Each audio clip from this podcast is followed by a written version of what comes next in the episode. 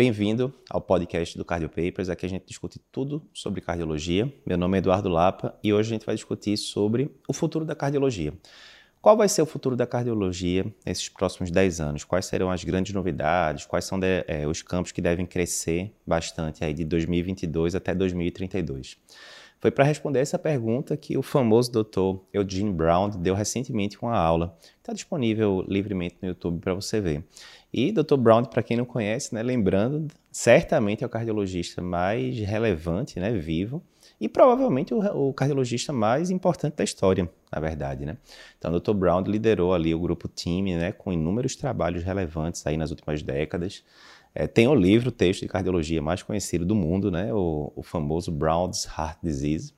E é sempre muito interessante a gente escutar a opinião do Dr. Brown, porque ele de fato não acompanhou a história, ele fez a história, vários trials relevantes que a gente usa até hoje, que a gente faz referência, ele participou como autor principal ou um dos principais autores. Então, o que é que a gente vai fazer aqui hoje? Eu vou separar para vocês aqui cinco pontos que ele abordou na, na palestra, né? E a gente vai colocando aqui pontos que ele falou e algumas coisas a mais também que a gente pode ver aí desse cenário para complementar. Primeiro, dos cinco pontos que o Dr. Brown acha que vai ser relevante aí para esses próximos 10 anos na cardiologia. Como melhorar os nossos scores de risco. Então, vê só. A gente tem, né, na cardiologia, você sabe bem, a gente usa muito score de risco. Estou com um paciente no consultório e quero saber qual o risco dele ter um infarto, um derrame nos próximos 10 anos. A gente pode usar vários scores, tipo score de Framingham, o ASCVD, que os, os, americanos usam, o SCORE, que os europeus usam, aqui no Brasil, o Score de Risco Global, enfim. A maioria desses scores de risco, quer seja para é, coronariopatia, quer seja para outras coisas, eles geralmente vão incluir variáveis clínicas. Né? Coronariopatia, por exemplo, a gente vai perguntar para o paciente, olha, qual a sua idade, seus pais tiveram é, tem ou tiveram doença cardiovascular, dependendo do, do tipo de score que vai ser utilizado, qual o seu nível de pressão, qual o seu nível de LDL, de HDL e assim por diante. Qual é a grande questão? Esses scores, eles estão longe de ser perfeitos, né? Então eles erram numa proporção razoável dos casos e a gente está longe ainda de ter uma perfeição. Então a gente está sempre procurando scores melhores e mais confiáveis. Nesse cenário, o primeiro ponto que o Dr. Brown toca são os scores de risco poligênicos, né? onde eles vão misturar variáveis clínicas com variáveis genéticas. Né? Então, vê, a gente sabe que tem algumas doenças que a gente chama de monogênicas. Se tiver uma mutação ali naquele gene X, a pessoa vai ter a doença. É uma coisa meio determinística. Em cardiologia, a maioria das situações que a gente vê não são assim, são alterações poligênicas, onde várias alterações ali de genes que vão se somando podem aumentar o risco do paciente ter uma determinada doença ou não. Então, nessa parte de scores poligênicos, o Dr. Brown cita é, dois campos, principalmente. Coronariopatia, isso ele já citava lá atrás, é, a gente cobriu uma aula parecida dele, acho que quatro ou cinco anos atrás aqui no Cardio Papers, ele já falava dos scores de risco poligênico, onde a gente vê que na hora que você soma essas medições poligênicas, né? Você, o paciente vai lá, faz dosagem de sangue, aí vários polimorfismos genéticos são avaliados, alguns que aumentam o risco de coronariopatia, outros não. Ok, então o que, é que, acontece? Se você pega um paciente que você classificou ele como baixo risco pelo Framingham da vida, mas no score poligênico ele tem vários polimorfismos ali que aumentam o risco de coronariopatia, bem, na verdade esse paciente não é tão de baixo risco como se pensava. Ele tem um risco bem maior do que você poderia julgar apenas pelo score clínico. Do mesmo jeito, tem um paciente que você já previu que é risco alto, né? Ah, 10% de risco de ter eventos nos próximos 10 anos. Se você vê que ele tem determinados polimorfismos ali presentes, esse risco pode ser bem maior do que 10%, pode ser 15%, 20%. Então, na hora que você integra fatores clínicos que a gente tem, já existe, que já existem hoje em dia, com esses fatores né, de polimorfismos, etc., você começa a estratificar melhor o paciente. E quanto melhor você estratifica, melhor você pode né, antever as as condutas que você vai ter que tomar no futuro. Isso não é só para coronariopatia, para a fibrilação atrial também acontece. Ele mostra aqui também vários exemplos, né, que hoje em dia a gente consegue é, predizer o risco de um paciente ter FA no futuro, dependendo se ele tem alterações né, de átrio esquerdo, coisas do tipo, átrio esquerdo aumentado ou não. E na hora que a gente vai somando com outros fatores né, de polimorfismos genéticos, você vai vendo que esse paciente pode ter um risco maior do que você pensava. É só você parar para pensar o seguinte: FA normalmente ele ela tem substratos por trás, né? Os fatores de risco clássico, hipertensão, apneia do sono. Às vezes você faz um ecocardiograma do paciente, ele já tem átrio esquerdo aumentado, por exemplo. Ok. Mas e aqueles casos de pacientes jovens que não tiveram fatores de risco nenhum? Não tem libação etílica, né? não é um Holiday Heart Syndrome, não tem hipertensão, não tem obesidade, se alimentam bem e por aí vai. Hoje em dia a gente classifica esses episódios de FA como lone FA, né? ou seja, aquela FA solitária, que não teria nenhum fator de risco por trás. Mas cada vez mais se vê que esses casos de lone FA, na verdade, eles têm polimorfismos genéticos aí que podem aumentar esse risco. Então, provavelmente com essas dosagens né, desses polimorfismos é, por trás, a gente vai conseguir predizer o risco desse paciente ter um, ter um FA no futuro. E aí a gente já pode anteceder, é, antecipar as perguntas. Nesse paciente que um score né, poligênico dissesse que o risco é maior, o que é que eu vou ter que fazer com esse paciente? Será que eu vou ter que botar um holter nele com frequência? Será que eu vou ter que botar um loop recorder, né, que fica vários dias ali, ou, ou semanas até com o paciente, para ver se, se ele tem alguma coisa? Isso já é um questionamento para o futuro, mas na opinião do Dr. Brown, nesses próximos 10 anos a gente vai ter cada vez mais os scores que a gente está acostumado a usar, basicamente com fatores clínicos, se associando agora com avaliação de polimorfismos genéticos também, que vão ficar cada vez mais disponíveis e a tendência é que fiquem cada vez mais baratos. Segundo ponto que o Dr. Brown acha que vai aumentar muito aí a participação na cardiologia nos próximos 10 anos, prevenção primordial. Você sabe o que é prevenção primordial? Então, só lembrando, né? Prevenção primária, secundária e terciária, a maioria das pessoas já está acostumada. Vamos lembrar. Prevenção primária é aquele paciente que, por exemplo, vamos pensar em coronariopatia. Ele tem fatores de risco já, tipo pressão alta, LDL alta, etc., que são fatores de risco clássicos né, para o surgimento de coronariopatia, mas ele não tem coronariopatia ainda. Então, você vai medicar aquele paciente para é, dislipidemia, para hipertensão, para evitar que a coronariopatia surja no futuro. Prevenção primária. Então, tem fatores de risco, eu não quero que a doença apareça. Ok. Prevenção secundária, a doença já aconteceu. Então, por exemplo, o paciente que chega para você infartado no pronto-socorro, é, ou seja, o dano já aconteceu, a coronariopatia já está lá estabelecida e você quer evitar que ela progrida. Aí você vai fazer todo aquele assinal que a gente tem à disposição, estatina, aspirina, etc., para evitar novos eventos no futuro. E a prevenção terciária é aquela que acontece o, o leite já está derramado, já tem um dano causado de fato, e eu quero evitar que as limitações impostas pela doença aumentem ainda mais. Então vamos pensar aí em termos de doença aterosclerótica, mas dessa vez cerebrovascular. É um paciente que já teve um evento é, trombótico ali cerebral, já fez um AVC e agora está com a paresia em dimídio direito. E a gente vai fazer ali a fisioterapia para diminuir a repercussão funcional que aquele AVC causou. Então, prevenção primária, secundária terciária. Está todo mundo bem acostumado com isso. O que, é que seria prevenção primordial? Seria aquela que evita que os fatores de risco surjam. Então, se a gente está falando de aterosclerose, mais uma vez, hipertensão, obesidade, dislipidemia, diabetes, como é que a gente poderia fazer para evitar com que esses fatores de risco surgissem. Então, é exatamente aí que o Dr. Brown acha que vai ter um, um, grande campo de atuação aí nos próximos 10 anos. Então, exemplos que ele cita.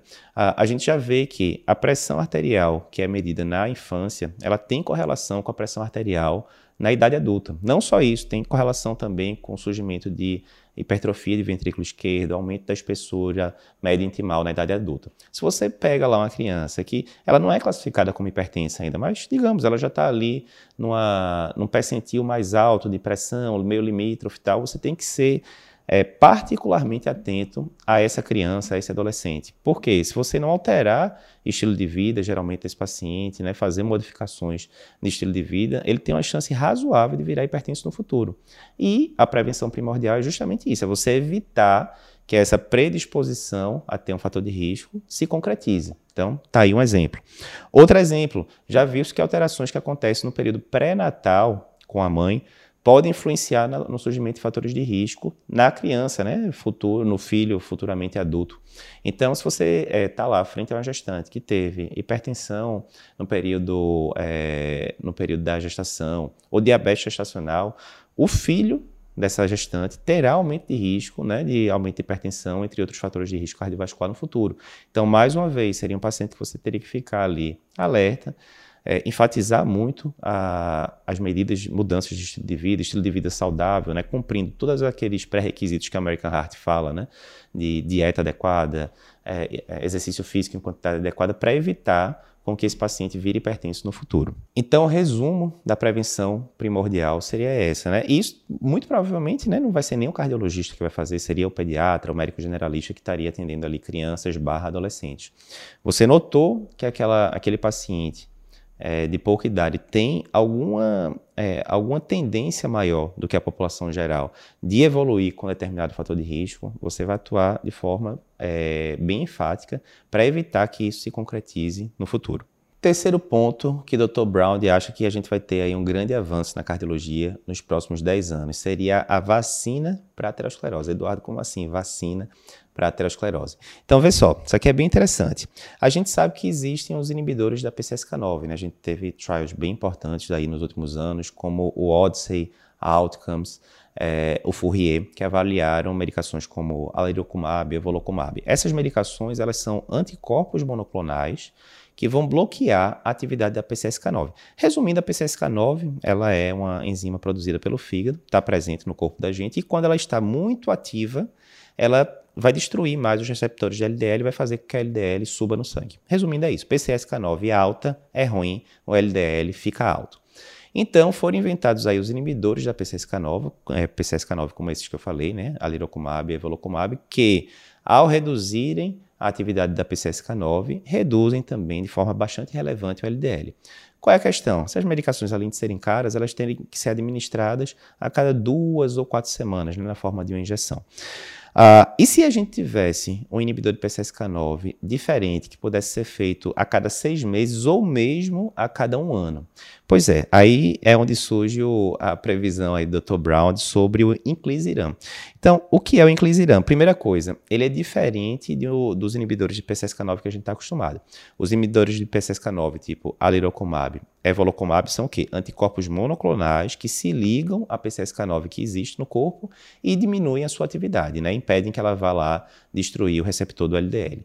Ok, o inclisiran, o que é que ele faz? Ele vai atuar lá através de mecanismos de, de RNA, ele vai diminuir a síntese da PCSK9, o mecanismo é diferente.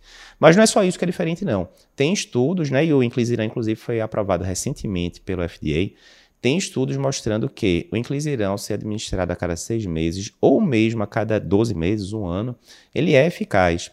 A injeção uma vez por ano diminuiria, em média, em 40% os níveis de LDL. Né? 40% seria uma redução que uma estatina ali de moderada potência atingiria. Né? A gente coloca as estatinas de baixa potência reduzem em média o LDL 30%, de moderada potência 30% a 50% e de alta potência acima de 50%. Ok, mas o que é que isso tem a ver com a, com a aterosclerose?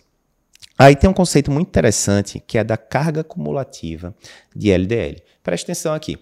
Não é importante só, a gente sabe que o LDL é um, um fator crucial de risco para o surgimento de aterosclerose, ok.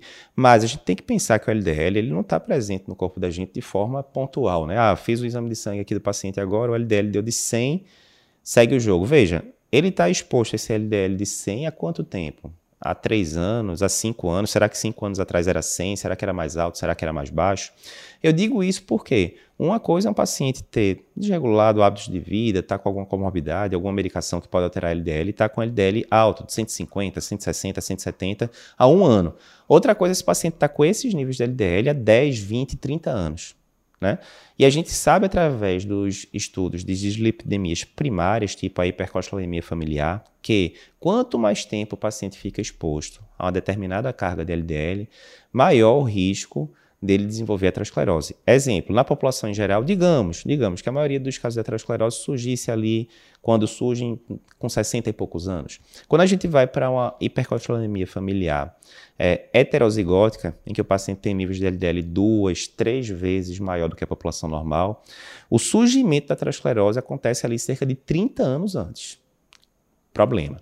Se você pegar uma hipercolesterolemia familiar homozigótica, que é uma doença bem mais rara, né, e que os níveis de LDL passam de 500 mg por decilitro com certa facilidade, você tem às vezes criança de 6, 7, 8 anos já com aterosclerose. Por quê? Porque elas foram expostas durante poucos anos, mas a níveis de LDL muito altos. Então, não importa só o nível de LDL lá que você está vendo no, no resultado do seu paciente. Importa quanto tempo ele está exposto àquele LDL. E daí? A teoria que o Dr. Brown dispõe, baseado nesses casos de hipercolesterolemia familiar, é meio que o inverso. Olha, se a aterosclerose normalmente, né, vamos botar ali que ela surge com 60 e poucos anos, nos pacientes que apresentam aterosclerose clinicamente manifesta, infarto e tal, se ela acontece com 60 anos com o nível de LDL X, digamos 100 mg por decilitro, e se, e se a gente começasse a dar inclisiran para esses pacientes uma vez por ano, como se fosse uma injeção para vacina para gripe, a gente não faz isso com os pacientes da gente, ó, todo ano vacina para gripe aqui, se for para cardiopata, hipertenso e tal. Pois aí, se a gente fizesse inclisiran todo ano, uma vez por ano, e com isso diminuísse em 40% o LDL desse paciente, a longo prazo, não vai ser mais 100 agora, vai ser é, 60, digamos provavelmente isso jogaria o surgimento da aterosclerose bem para frente, talvez com 80 anos, talvez com 90, talvez com 100. Né? Então, a, a, a, provocação que ele faz é isso. Talvez a gente conseguisse atuar aí sim no surgimento da aterosclerose. A gente não estaria mais tanto preocupado em ah, surgiu a aterosclerose, né? vamos fazer aqui uma prevenção secundária e tal. Não, a gente vai impedir que a aterosclerose surja ou pelo menos retardar de forma significativa o surgimento da aterosclerose. Então, obviamente, isso daí vai, é, vai ter que ser avaliado por estudos clínicos, né? É uma suposição, faz sentido, né? Mas é uma suposição. E agora que o Inclisiran foi recentemente liberado pela FDA, a gente vai precisar, primeiro, esperar os, os, estudos de desfechos clínicos. O que a gente tem até agora são estudos mostrando, sim, o Inclisiran é uma boa medicação para baixar LDL. Isso vai se refletir em redução de desfecho clínico? Provavelmente, na hora que a gente vê todos os outros estudos que usaram medicações que baixaram de forma relevante o LDL, provavelmente vai diminuir desfecho, mas provavelmente não é a ciência, né? A ciência a gente tem que ver os dados, primeira coisa. Segunda coisa, não é simples a gente fazer um estudo que vai acompanhar o paciente por décadas para ver se eles de fato vão ter o surgimento da aterosclerose retardada.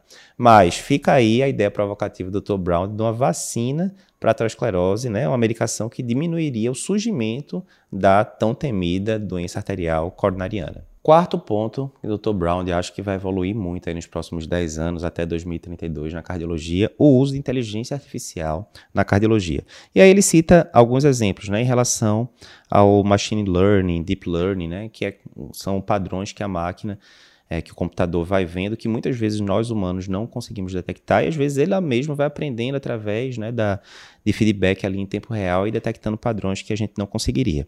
Então, ele cita aqui três exemplos né, bem práticos. Um, predição de FA por eletro em ritmo sinusal. A gente já cobriu esse artigo no site Cardiopapers anos atrás e era um estudo bem interessante que ele pegava um eletro do paciente em ritmo sinusal, colocava lá para o computador analisar, né, o software, e com parâmetros lá que ele via no eletro basal, ele dizia qual era a possibilidade daquele paciente estar evoluindo com FA ou não, e com uma taxa de predição bem interessante. Vê que interessante, eletro normal de 12 derivações. Você coloca lá e a máquina está vendo parâmetros que a gente nem imaginaria, provavelmente olhando assim, dizendo, olha, esse paciente tem um risco muito alto de evoluir com FA ou não, o risco é baixíssimo, né? Então imagina se você pudesse chegar no consultório, tá lá avaliando seu paciente, ele não tem queixa de palpitação, não tem nada, você está com eletro 12 derivações, ou normal, ou com alterações muito inespecíficas ali, alterações de repolarização que não chamam muita atenção, você passa ele no software lá e ele diz, olha, esse paciente aqui tem digamos, 50% de chance de, de, estar evoluindo com FA agora ou no futuro próximo, tá? Você, opa,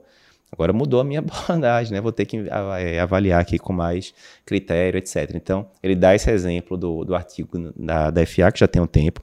Outro, predição de C no futuro, pelo elétron. Será, mais uma vez, por um eletro basal, 12 derivações, ritmo sinusal, você coloca lá e ele vai dizer, de, no futuro, a chance desse paciente é, é, evoluir com a disfunção de, de ventrículo esquerdo é XYZ. Né? Mais uma vez, o paciente muitas vezes assintomático, está sentindo nada, mas por é, critérios ali, provavelmente somando sobrecarga de ventrículo esquerdo, outros critérios, ele já começa a avaliar isso. Outro ainda, predição de mortalidade da insuficiência cardíaca aguda. A gente usa muito né, os scores prognósticos. Chegou um paciente com síndrome coronariana aguda no pronto-socorro, a gente pode usar a score de Grace, score de time, tantos outros. Chegou o paciente com insuficiência cardíaca aguda no pronto-socorro, a gente também tem vários scores validados, clínicos, para saber se aquele paciente tem uma, um risco de, né, de reinternar, morrer maior ou menor é, nas próximas semanas ou meses. Então já tem programas aí, é, softwares que usando machine learning colocam esses parâmetros todos de admissão do paciente e já vão dizendo com uma predição melhor do que muitos scores que a gente tem disponíveis agora, qual o risco daquele paciente evoluir pior. E aí óbvio que é melhor, né? Se você está lá e você sabe que aquele paciente, você está com dois pacientes, A e B na sua frente, e você vê que o paciente A, a chance de evoluir de forma desfavorável após aquela IC aguda, né, no, no curto episódio de tempo, é baixíssima e o outro paciente é uma, uma chance bem maior, a tendência é que você seja mais agressivo no tratamento do segundo paciente e assim por diante. Então, cada vez mais o pessoal tem muito medo, né? De, ah, será que a máquina pode substituir o médico? E é possível que isso aconteça aí no futuro distante, mas o que a maioria dos especialistas fala ali para os próximos 5, 10 anos é cada vez mais o médico sendo ajudado pela máquina, né? A gente tem exemplos já é, apesar do pessoal da arritmia dizer que não ajuda tanto, mas, por exemplo, quando você vai lá o dar um Holter, a máquina faz aquela triagem prévia, né, dizendo que é extracístole ventricular, o que é extracístole supraventricular, o que é normal, e muitas vezes o arritmologista vai lá só dando ok, né, concordo com isso, discordo daquilo tal. De forma geral, apesar de, de haver controvérsias entre os arritmologistas, a maioria diz que economiza tempo, sim, ou seja, é homem e máquina trabalhando junto. Obviamente, esse daí do software de, de Holter já está presente aí há, há décadas, provavelmente, né, mas mas a tendência é que a gente vá tendo cada vez mais essa interação homem e máquina para deixar o nosso trabalho mais produtivo e mais assertivo. A gente vai ter é, scores mais qualificados, melhores do que a gente tem hoje em dia, e isso vai poupar trabalho muitas vezes porque vai ser a própria máquina calculando ali de forma automática. Por fim, quinto ponto que o Dr. Brown acha que vai evoluir muito aí nesses próximos 10 anos na cardiologia de 2022 até 2032 é a parte de drogas anti-inflamatórias. Vê, isso aqui é bem interessante, que pelo seguinte, durante muitos anos, né, a gente ficou tratando a aterosclerose basicamente, né, é, é, alterando ali fatores de risco, tipo tratando melhor hipertensão, tratando melhor diabetes, tratando melhor dislipidemia. Né? Basicamente é isso. A gente estava alterando ali os fatores de risco, tentando estabilizar a placa na medida do possível e principalmente na coronariopatia crônica, os trabalhos que a gente teve, né, de 2007 para frente, COURAGE, é, até o próprio isquemia mesmo, não mostraram grandes vantagens em relação à intervenção na coronariopatia crônica, principalmente.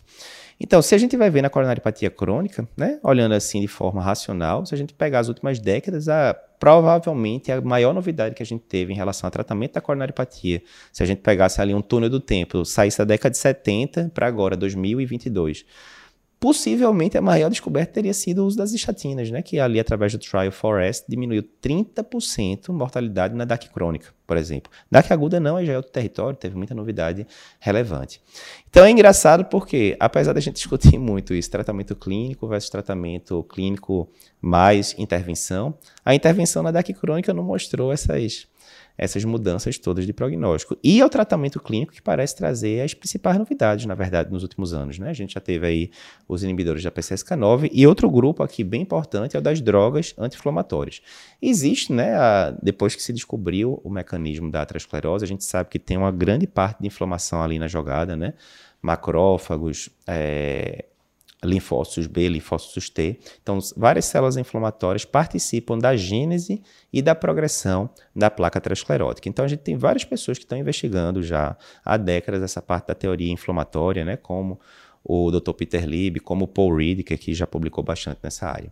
E nos últimos anos a gente teve publicações de trabalhos importantes em relação a isso, usando drogas anti-inflamatórias para é, diminuir a progressão de aterosclerose.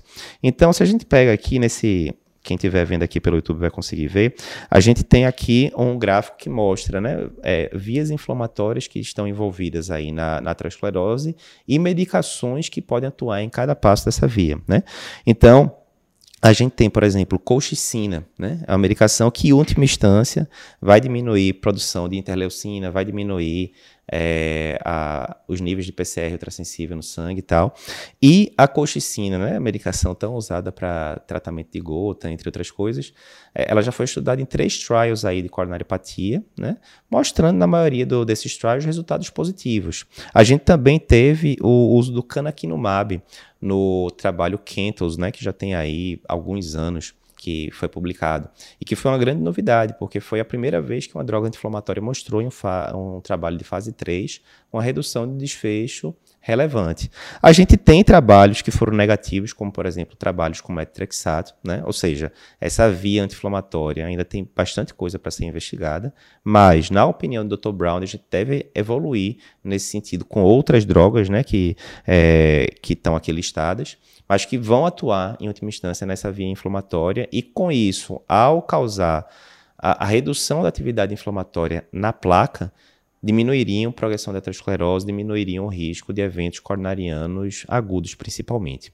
Então, essa é uma das hipóteses dele, né, uma das apostas dele para os, os, próximos 10 anos, e a gente vai ter que ver aí com o tempo como é que isso vai acontecer, se essas drogas realmente vão ser incorporadas à prática clínica. Então é isso, né? Obviamente, a gente poderia é, levantar aqui a bola de vários outros campos que provavelmente vão crescer muito aí nesses próximos 10 anos. Todo mundo fala muito de cardio-oncologia, né? A precision medicine, a questão de você conseguir individualizar o tratamento para pacientes específicos. As próprias intervenções, que a gente tem visto aí a evolução notável aí nos últimos 10, 12 anos em relação à intervenção é, estrutural, né, em valopatias, cardiopatias congênitas, tem evoluído muito também. Mas essa aqui é a opinião do Dr. Brown, mais uma vez vale sempre a gente escutar é, sobre o que é que deve evoluir mais aí nesses próximos 10 anos, ganhar mais destaque do que já tem hoje em dia na cardiologia. A gente quer sempre saber sua opinião, coloca aí o que é que você achou aí desses cinco pontos e na sua opinião, o que é que você acha que daqui a 10 anos, quando a gente chegar lá em 2032 e olhar para trás, o que é que a gente vai ver que mudou tanto na cardiologia aí nesses próximos 10 anos comparado com os nossos tempos atuais. Se você está escutando o episódio no podcast, Pega aqui o link, compartilha com o pessoal. Se você está vendo no YouTube, não esquece de se inscrever. A gente já tem mais de 1.300 vídeos aqui no YouTube. Conteúdo totalmente gratuito, de qualidade, todo dia para você.